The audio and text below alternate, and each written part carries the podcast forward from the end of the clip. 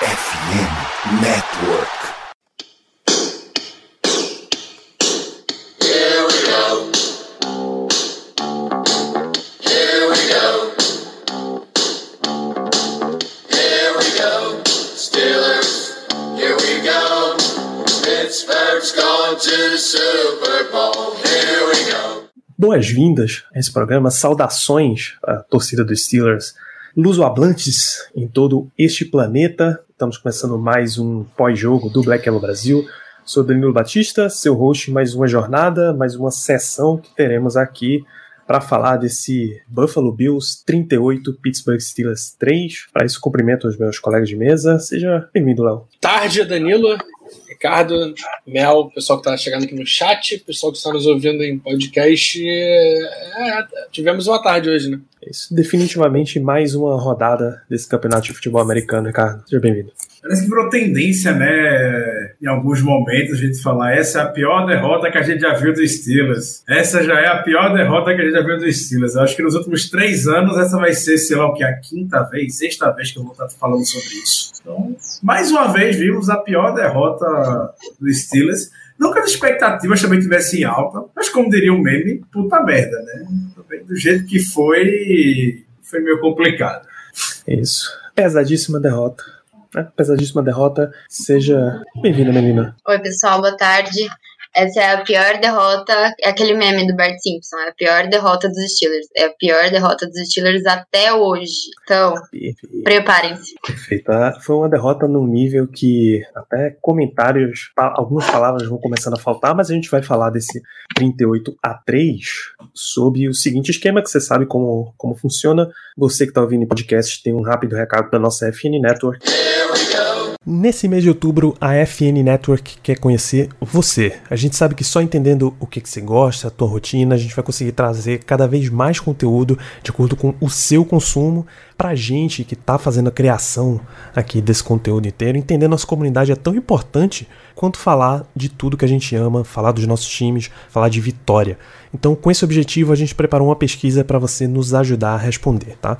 Na descrição desse episódio tem um link com algumas perguntinhas rapidinhas, não vai levar mais do que 3 minutos para você responder. Inclusive, você já pode fazer isso agora, enquanto você está ouvindo esse podcast, tá? Já vai no link aí na descrição, vai no link do post desse episódio e responde a pesquisa. Lembrando que a gente não vai divulgar os seus dados para ninguém, não tem spam, a pesquisa é 100% anônima, a gente não sabe quem respondeu, só as respostas que foram dadas. Então, contamos com você para ajudar e deixar a FN Network uma comunidade cada vez mais forte, porque juntos somos FNN. Para a gente acompanhar o que foi o plano de jogo do Steelers, assim é que a gente vai abrir esse, esse programa. A Geico é uma empresa americana de seguros, seguro de vida, seguro automotivo, seguro residencial, de tudo. E nessa época de Halloween, lá Estados Unidos, basicamente passou julho já é Halloween, até chegar efetivamente no final de outubro. Eles fizeram algumas propagandas mostrando como, como pessoas tomam decisões idiotas, e esse foi basicamente o plano de jogo do Steelers para enfrentar o Bills. É isso. Se você tá num filme de terror, você toma decisões muito ruins. E foi basicamente isso que o Steelers fez. Tem uma expressão famosa quando você está em, em situações difíceis e você se coloca numa situação mais difícil ainda, que é transar em filme de terror. Nem isso dá pra aplicar pro Steelers, porque o Steelers não teve nem o benefício da transa. Foi realmente uma coisa terrível. Tony Romo definiu esse jogo, Ricardo, pra gente abrir os seus comentários, como assim: o Bills é uma motosserra. O Steelers correu na direção da motosserra. Creio que não poderia ter um- uma descrição melhor para o jogo do que, do que isso. Acredito que absolutamente ninguém aqui, caros companheiros, companheira de mesa, nossos queridos ouvintes, gente esperava, não esperava que fosse ter algum tipo de vitória, coisas relacionadas a isso, tudo bem. Mas.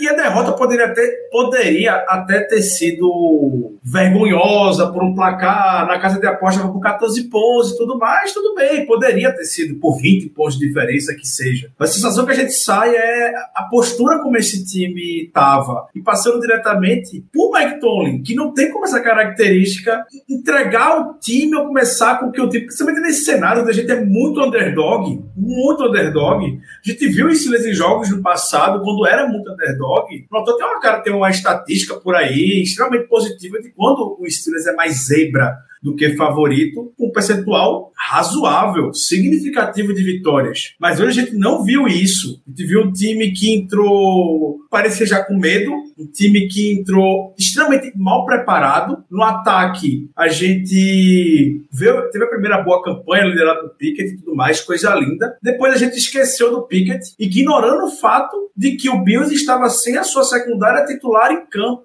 E a gente insistiu em correr com o Najee Harris por três campanhas consecutivas, terminando em três three and outs. Enquanto a gente estava tendo três three and outs, o Bills foi lá, tratou três touchdowns rapidamente e tudo mais. Ou seja, a gente estava correndo direto para a motosserra, basicamente. Primeiro touchdown, a gente tá com o Trey Norwood em campo, entra em blitz o Mika Fitzpatrick, deixa o fundo desguarnecido, o Trinowood, todo respeito a ele, menino que vem se desenvolvendo muito bem, não teve muito o que fazer no primeiro touchdown. Não foi no ângulo bom poder cobrir o Gabriel Davis. A bola do Josh Allen foi simplesmente perfeita, coisa que a gente já esperava que isso fosse acontecer. Touchdown 98 jardas. Uma terceira é, para 10. É uma terceira é. para 10.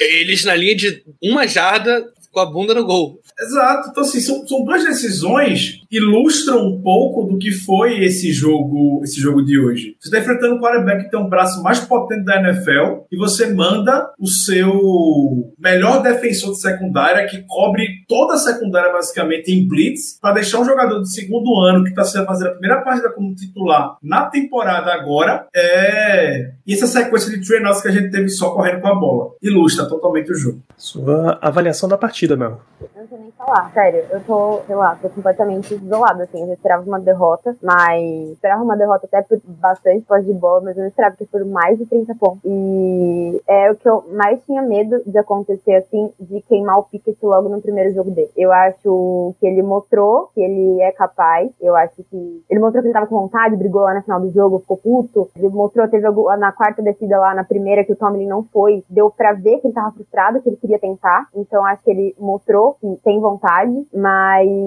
foi acho o pior jogo pra ele estrear e eu tenho medo disso, tenho medo da, da, mídia começar a queimar ele agora, de começar, todo mundo começar a pensar o que o time vai fazer no, no draft, né, que a gente tá na semana 5. E acho que só, só salva os rookies, assim, só o Pickett que mostrou vontade, que te, teve uns erros de, de rookie, mas ele é o primeiro jogo dele, starter, não dá pra cobrar algumas coisas dele. Só ele, o Pickens, que foi super seguro, e o Warren, que jogou melhor que o Ned Harris, que dá pra salvar desse jogo. O resto, pra mim, tudo foi um lixo. A, Special Teams, que só teve punch de 25, 30 jardas, é, fumble de novo, o cara não sabe agarrar uma bola para retornar, não sabe pedir fair catch, tá? Não tem o discernimento de falar, eu tô, não tô seguro, vou, vou pedir fair catch. Não tem isso, não tem essa cabeça. É, a defesa, que a secundária foi queimada em todas as jogadas longas do Josh Allen. Tudo bem que não quero tirar o mérito dos, dos receivers do, dos Bills e do Josh Allen com baita quarterback, mas em toda jogada, ao invés de fazer o simples, eles foram queimados toda jogada. Foi um absurdo. O, o Reinaldo, que eu não vou lembrar o nome dele agora, que eu tô muito brava, o Reinaldo, ele teve duas recepções, e as duas recepções foi pra dar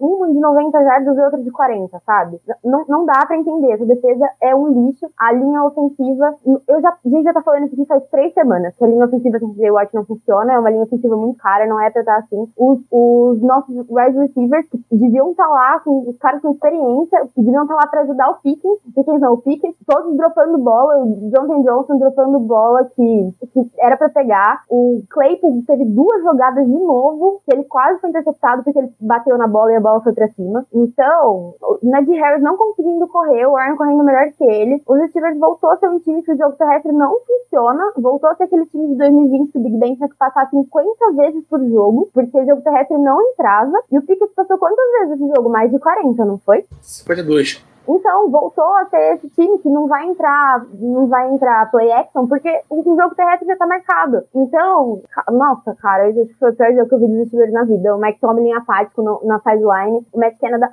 Cara, o que, que ele tá fazendo nos Steelers ainda? Sério. A gente punha a culpa antes no Big Ben, que era velho, quando o Big Ben não tinha mais mobilidade, quando ele desligava o ponto, funcionava as coisas, mas sabe, Big Ben maravilhoso, baita quarterback. Aí, depois, no começo do ano, a gente colocava a culpa no Trubisky, que o Trubisky é horroroso, mas e agora? A gente vai colocar a culpa em quem? Kenny Pickett fez três ou quatro campanhas muito boas, campanhas até longas, que chegou na, na Red Zone, chegou na Red Zone não conseguiu pontuar. Chega lá não consegue converter, o, quando precisa do Boswell, errou três de gols hoje, ou dois, acho. Cara, foi o pior jogo que eu vi na minha vida dos Steelers. Acho que foi pior que aquele wildcard contra os Browns. Léo, é a pior derrota dos Steelers na, nos nossos períodos de vida mesmo, né?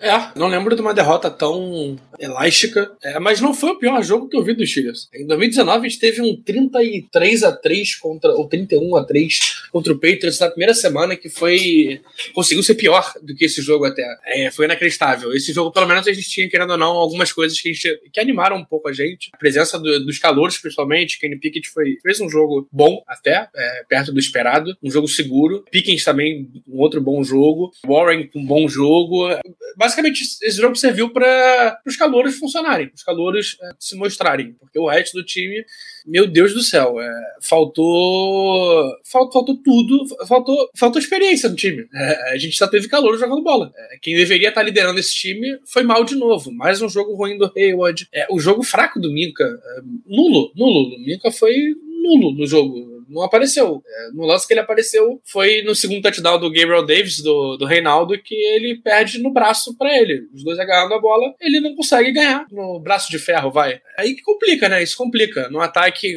o que a Mel falou, nossos recebedores. Se a gente pegar a divisão de número de targets, é, Deontay Johnson teve 13 é, targets, Claypool 9, Pickens 8. Normal. Teu wide receiver 1 vai ter mais target, teu wide receiver 2 segundo, e aí veio o Calouro por último. O Pickens foi quem mais teve recepção, quem mais teve jarda quem mais levou dificuldade à, à defesa. São essas pequenas coisas que, que atrapalham muito, cara. Atrapalham muito. A gente teve que usar muito o Zack Kentry no jogo, a gente usou muito o Warren no jogo, no jogo aéreo. E, cara, é, é aquilo. A gente conseguiu.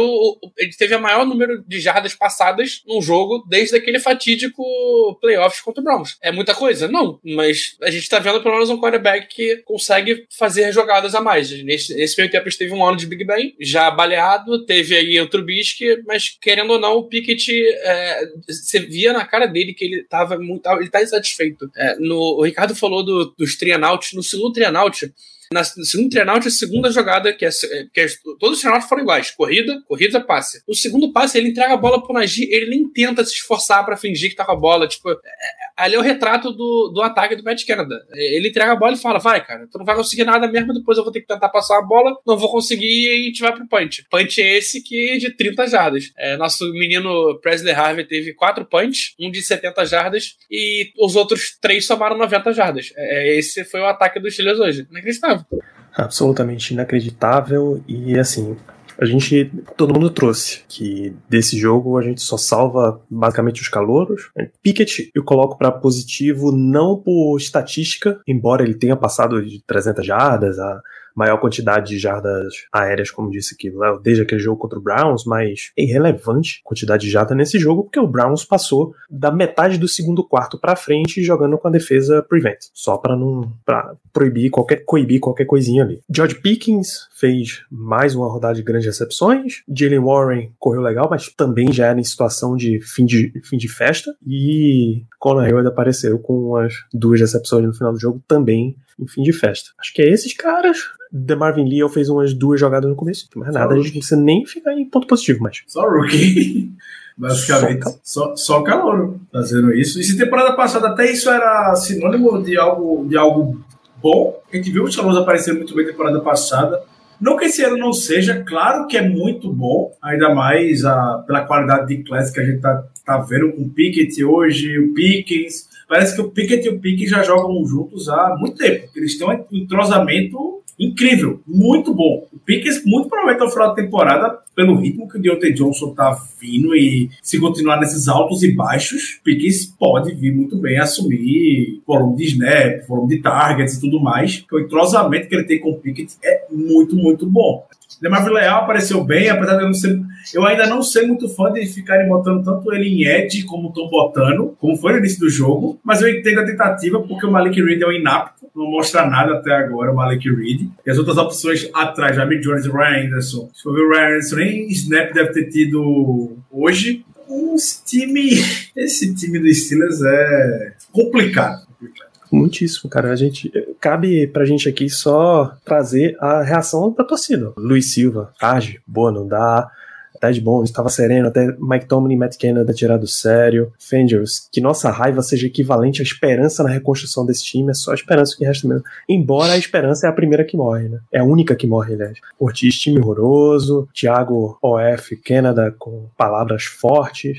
Deco, lembrando o princípio, não dou avisos, faço mudanças, que aí já tem que mudar mais um monte de coisa. Vergonha, Leonardo Silva. O Santo, é isso que acontece quando tem um time ruim. Shazam por vergonha. Renan de Vieira, tá liberado chorar. Foi uma tarde realmente muito difícil. É, e a definição aqui do Ortiz veio do próprio técnico Mike Tomlin, né? Nós fomos esmagados e essa é a única perspectiva que eu tenho. A gente passa, inclusive, para negativos. E começa por ele mesmo, porque quando, quando você tá numa situação de uma posse, vamos lá, a gente já tem que começar do primeiro snap. Mito, o, assim que a bola volta, enfim. O Silas fez o primeiro snap, a bola ficou na linha de duas jardas, porque o, o guerreiro lá do Bills passocou a, o retorno. Foi a última vez que ele passocou no jogo inteiro também. Mas vamos lá. E aí, pô, defende a primeira, defende a segunda, manda uma blitz com, com Minka e toma numa, numa movimentação errada de Trey Norwood, que não ia alcançar Gabriel Davis hora nenhuma. Já foi, 7 a 0 A bola vem para os Steelers. E colocou James Pierre para retornar. Aí você já, já começou pegado. Porque o Silas fez a alteração, saiu Gunnar Ochelski com dois fumbles na temporada, trouxe Steven Sims. Steven Sims teve uma lesão no olho no aquecimento. Bateu alguma coisa, sei lá o que aconteceu. Porra, vai ficar sem Sims. Qual é a tua reação se você não tem o cara que era o teu retornador titular e o cara que era para ser o retornador a partir daquele jogo. Alguém já retornou nesse time? Tu quer a lista? não era retornador. Tu quer a lista? Miles Boykin, é, Jonathan Johnson, Chase Claypool, bota qualquer recebedor para retornar, porque o mínimo que ele vai fazer Existe é uma segurar a bola. que McTolley, McTolley tem a regra de não botar jogador ofensivo para poder retornar chutes. E é, hoje ilustrou muito bem isso. Já começou ali do zero. Os deuses do futebol é que, não, é que bloquearam o field goal do Bills. É que seguraram ali na defesa e o Bills ficou com um field goal perdido. Foi, ficou 7 foi a 0 o, o que Hayward, né? Acho que sim, sim, sim. Game Hayward que bloqueou o field goal. Então, ó, você já ganhou uma ajuda enorme. Você deu uma paçocada e o teu adversário errou o field goal. Vamos pra campanha.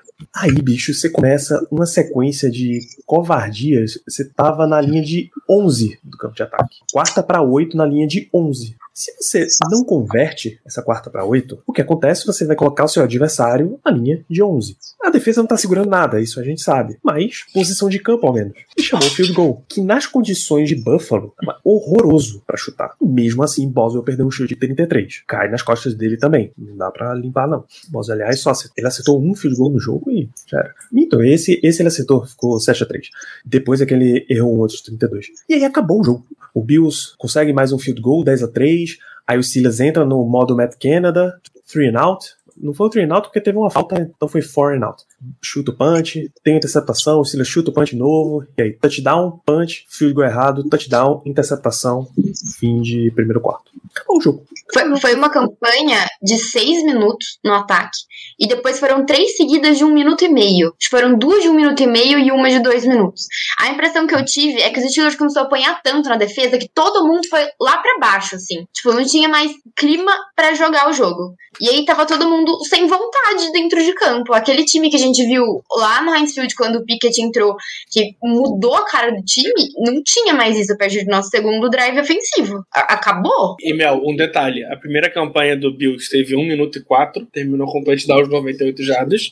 Aí vem a do field goal. As campanhas seguintes, depois do field goal, 10 segundos, é, touchdown. 33 segundos, touchdown. É, é isso. 57 segundos, touchdown. É, foi isso. A única campanha acima de 3 minutos, acima de 2 e 40 do Bills, foi a primeira deles no, no segundo tempo, que eles fizeram 5 e 19 para 79 jardas. Ia ser um touchdown, mas foi um fumble a 10 centímetros da endzone. Se, se, se a gente quiser ser positivo, anulamos o Josh Allen no segundo tempo. 7 a 0 no segundo tempo dos caras. Pensar bem Fernando Diniz, assim, no segundo tempo a gente só perdeu de 7 a 0 Preguiça absoluta o Bills já tava. Você foi pro intervalo com 31 a 3.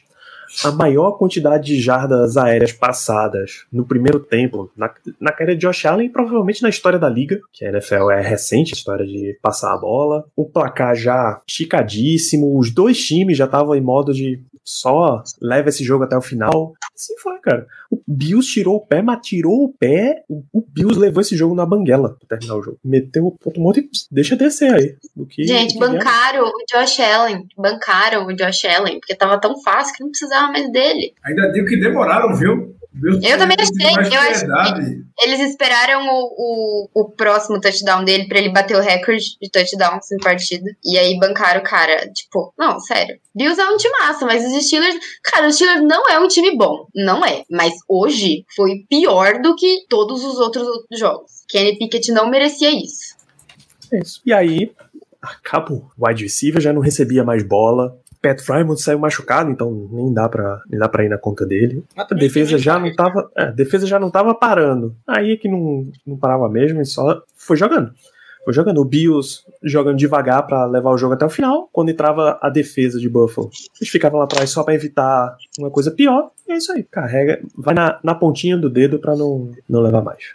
O que eu tô gostando muito hoje, não que esteja gostando, claro, né? Mas um, a gente percebe um padrão entre quando a gente tá falando dos Steelers hoje. A gente não tá. Foi tão ruim o negócio, foi tão ruim, a gente não tá apontando jogadores individuais como a gente normalmente busca fazer. Porque coletivamente foi uma tragédia de ruim, começando pelo Mike Tony e por jogadores mais experientes, só ficando os pontos positivos para classes, para classe de rookie, como, como foi hoje. É um retrato. É... No início eu comentei que a gente viu as piores derrotas dos Steelers acontecendo, parece a, cada vez mais nos últimos anos. Eu acho acredito que agora a gente tenha chegado no. Se existir um fundo do poço, não sei o que pode ser pior do que hoje, sinceramente. Não sei o que pode ser pior do que hoje. Tem que ter cuidado com o que eu desejo.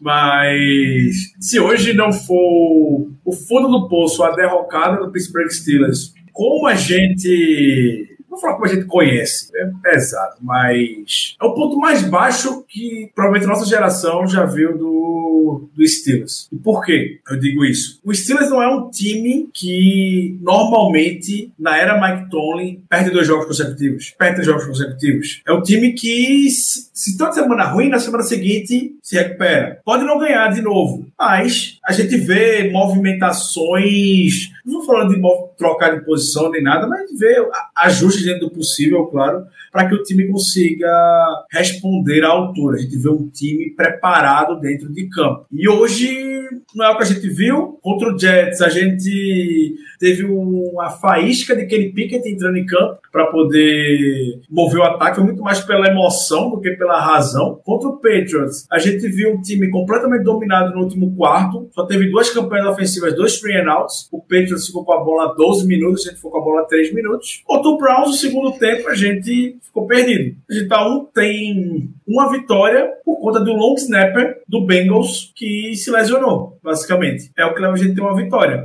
nessa temporada. Então, por muitos anos, eu diria que muita gente esperava pela liga falar esse vai ser o ano que o Steelers caiu, esse é o ano que o Steelers caiu, esse é o ano que o Steelers caiu. E alguns anos atrás, a gente até demonstrava esse sinal, mas não necessariamente acontecia. Agora chegou. É inevitável que isso não aconteça em uma liga como a NFL, que é feita para ter equilíbrio. O Steelers era o ponto fora da curva de conseguir se manter na regularidade com tantos problemas em anos anteriores. Esse ano, Tomlin está no maior buraco que ele já, já se enfiou e não vai sair. Não vai sair. Pode tentar o que for. Eu até, eu até acho, tá bom? Eu até acho que a situação do Matt Canada comandando o ataque é insustentável.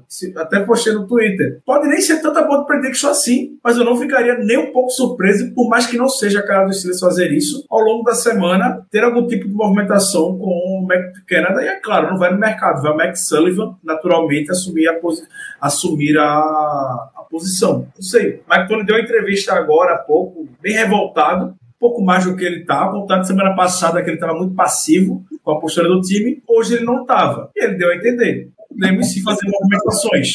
Não deixou claro aonde exatamente. Mas é o que pode vir a acontecer. Então, nesse buraco. E assim, qualquer head coach na NFL faria isso. Qualquer. Qualquer head coach na NFL faria isso. Se seu time está dentro de um buraco, você não vê muita escapatória na temporada e tudo mais. Está recebendo pressão. Você tem dois, três nomes na sua frente para poder jogar, expor ele pronto, ficar por isso só. Então, Matt Canada é claramente o nome desses.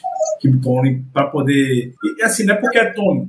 qualquer head coach da NFL faria isso novamente. Seja com jogador, seja com um membro de comissão técnica. É botar alguém na sua frente para poder levar a pressão. Né? Porque nada pode ser esse nome para esse momento dos Steelers atualmente. Eu tava até dando uma olhada aqui se a contratação de Terry Walsh, quando ele veio como assistente e tal, não tinha sido um lance de meio de temporada, não. Deixa eu adicionar um assistente, internamente esse cara vai mexendo mais os pauzinhos e tal, mas não, a contratação foi em janeiro, basicamente assim que acabou a temporada. Aí trouxeram o cara, foi janeiro de 2019 e fevereiro de 2022 é que ele virou coordenador defensivo. Então, grande lição Ricardo deu aí é que a gente não ataca jogadores individualmente, porque a lapada foi tão grande que começar a colocar individuais aqui, a gente perderia até tempo, porque foi coletivo a história. Por isso, uma ligeira rodada de perguntas. E deixa eu ver, o Silas está a 1 e 4. A gente sabe que o Browns perdeu na rodada. E o Sunday Night Football entre Ravens e Bengals, ou seja, oficialmente o Steelers, quer dizer, oficialmente não, né?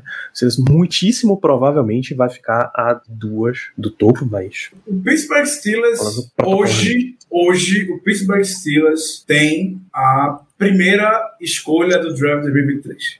Isso que eu Vocês não vão me ver um segundo falando sobre o draft de 2023, mas o Steelers hoje tá com a escolha número 1.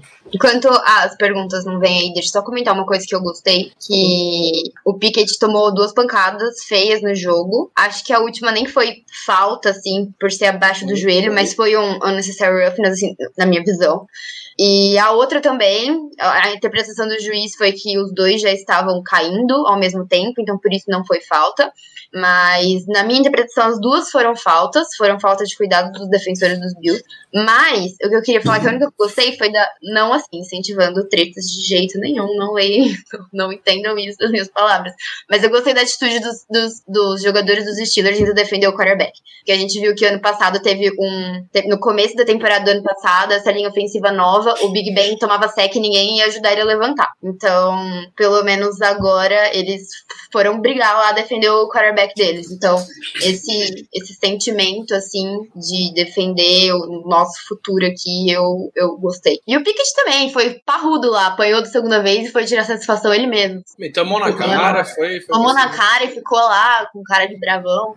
Então, eu foi- gostei foi muito lá da atitude do Daniels, apesar de instigar uma treta, não estou querendo, não briguem, galera.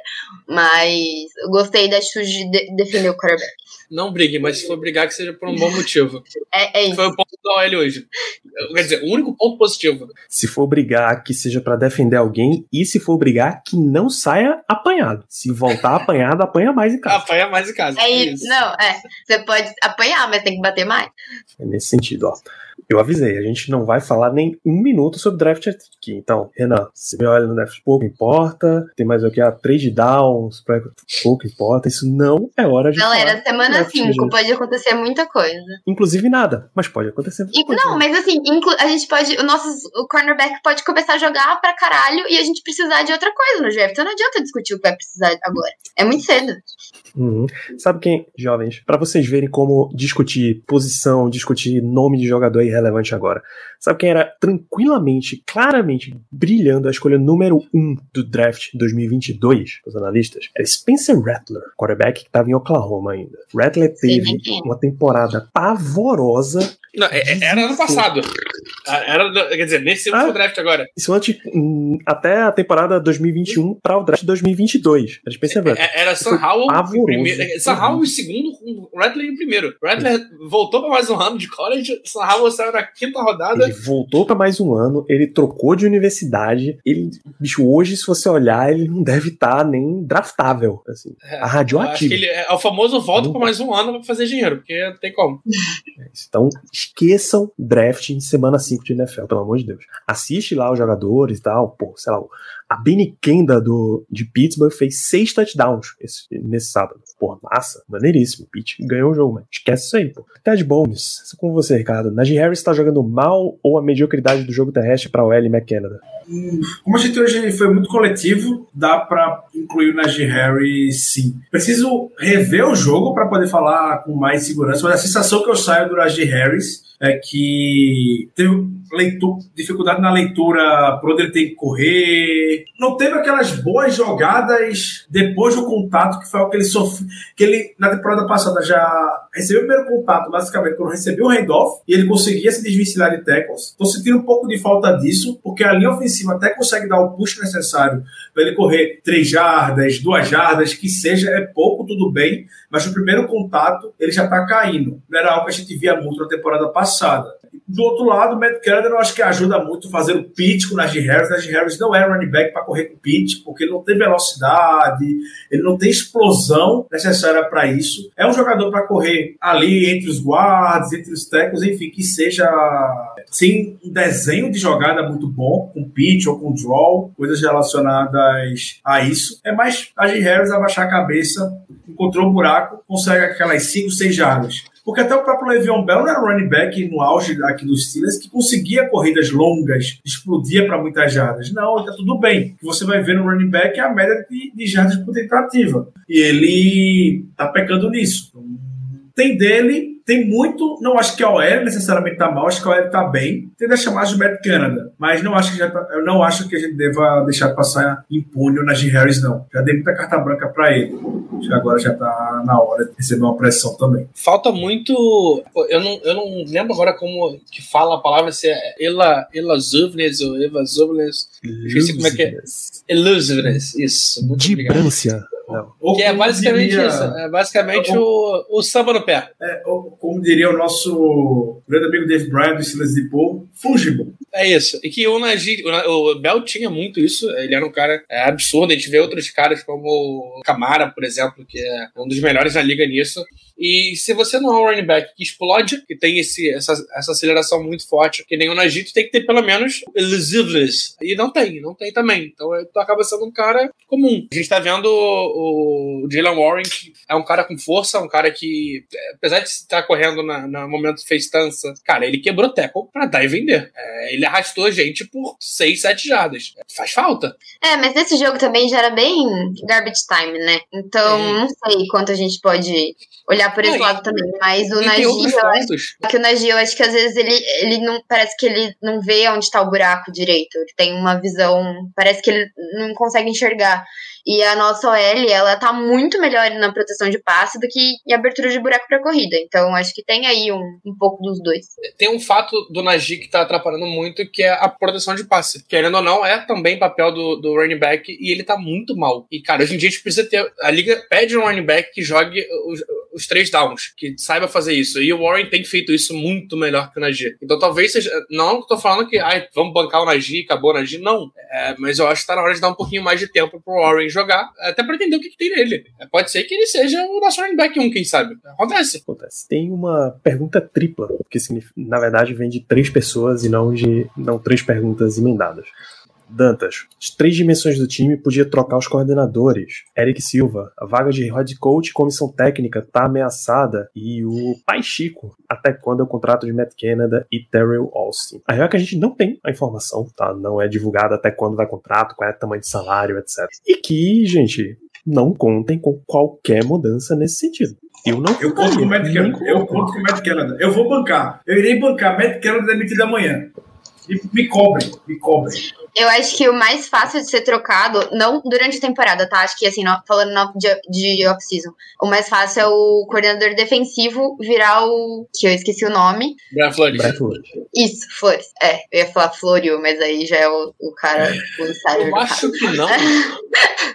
Eu acho, Acho que, que não pelo, pelo O tempo mais dele lá, fácil de né? acontecer é isso. Porque é um Dele cara- é um virar cara que o. tá-. Entendi. É que é um cara que Mas tá é- muito tempo lá. Eu não sei. É, acho muito difícil trocar tudo, tipo, inclusive Mike Tomlin, assim. Mike Tomlin, ele tem, um, apesar de, de estar mal, ele tem uma história muito grande nos Steelers. E não é a cara dos Steelers, tipo, nossa, na primeira temporada negativa, dá um pé na bunda do cara. Inclusive, que ele é assim com os Rooney, né? Então. Mas.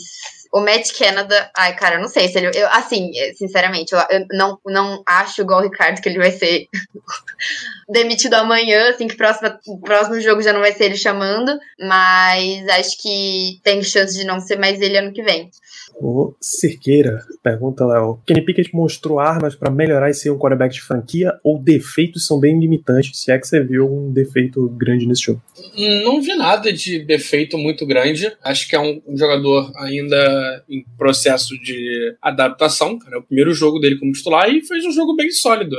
Faltou, acho que a única coisa que faltou nele nesse jogo foi é, o último terço de campo ele, ele ser mais incisivo buscando a endzone. De resto, é, cara, ele fez um ótimo jogo. É, foi seguro, é, ele teve dois passes muito ruins. A interceptação foi um passe ruim dele mesmo, e teve um antes que ele tentou passar a bola no meio de campo pro Pat Frymouth, mas a bola foi, foi muito atrás, e aí o defensor espalma pro alto e Dante Johnson tenta pegar no chão e não consegue. É, foram os dois passes ruins dele mesmo no jogo. De resto, cara, ele fez o. Ele proporcionou os recebedores a terem chance de, de pegar a bola. A gente Eu- eu mais achei problema também. com o recebedor do que com, com o QB. Eu achei o erro que eu vi nele foram algumas bolas underthrow, assim, um pouquinho mais curta, e algumas um pouco mais baixa, que o recebedor teve que ir lá embaixo buscar, e aí não- ia dar mais pra ganhar jarda depois da recepção.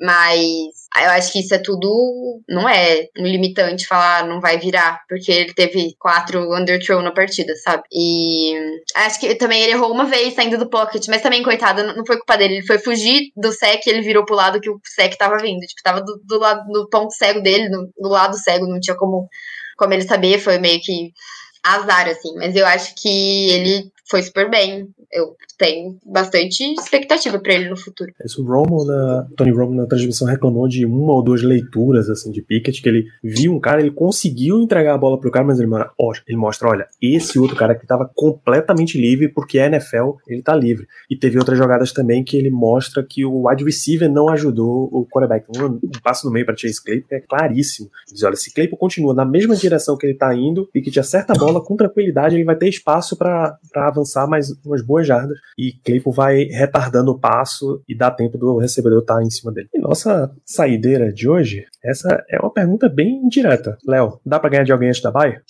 Dá, dá, dá. Vamos, vamos ser sinceros, dá, cara. O, o Tampa é, quase perdeu hoje para Atlanta Falcons é, e quase tomou a virada da Atlanta Falcons depois de estar ganhando de 15 a 0. Teve um lance do Tom Brady surreal. O, o que não marcaram hoje pro, em cima do Pickett, inclusive o, o James Daniels falou, é, deu entrevista falando que ele é o Pickett é o nosso é, QB da franquia, é o QB franchise QB, que ele ficou chocado por não terem flags no campo quando ele tomou as duas porradas. Aí no outro lado a gente viu um lance que é, roughing the passer, sendo que o Tom Brady nem tentou passar a bola, então é meio surreal.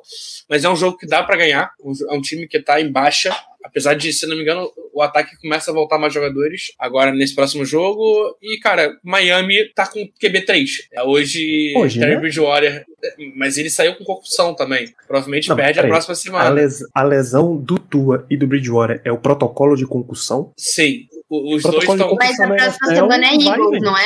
Ele, os dois já Não, mudaram o é protocolo de concussão. Os dois, o, o, o Bridgewater foi o primeiro QB, um novo protocolo de concussão, que foi mudado por causa do Tua. É, Então, os dois estão fora do próximo jogo e existe a possibilidade dos dois estarem fora também contra o Chiefs. E o, o Moose também tá fora nesse protocolo? Não sei, não sei. Não sei como é que vai ser O isso. Porque protocolo foi pra novo QB. fala de quando você demonstra instabilidade ao levantar, ao andar, Ah, instabilidade tá motora. O Move saiu do Ah. jogo por causa do, do mas não sei como vai ser pra semana. Eu sei que com o QB agora eles estão pegando um pouquinho mais pesado por causa da situação de Tua e etc.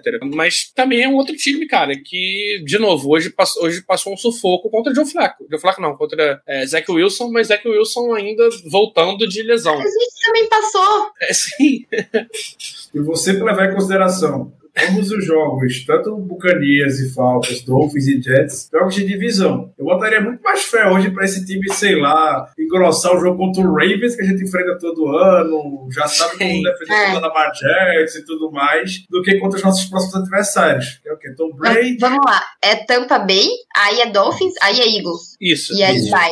São dois jogos possíveis de vitória, apesar de que a situação não ajuda muito. Acho que vai, vai ter que um spark muito grande para as coisas começarem a mudar. Talvez. O é, que o Leonard o Mike Fournette vai fazer com a nossa defesa terrestre não tá escrito. Calma, Porque esse cara vai, vai correr. vai- Não, Ah, e, o- não e o que, que o solteiro vai fazer então? Vai, ele não vai correr na nossa defesa. Mas eu acho muito difícil. Eu acho que, assim, o mais fácil de ganhar seria Miami. Mas Miami é só daqui duas semanas. Então, provavelmente, Ted Bridgewater já tá de volta.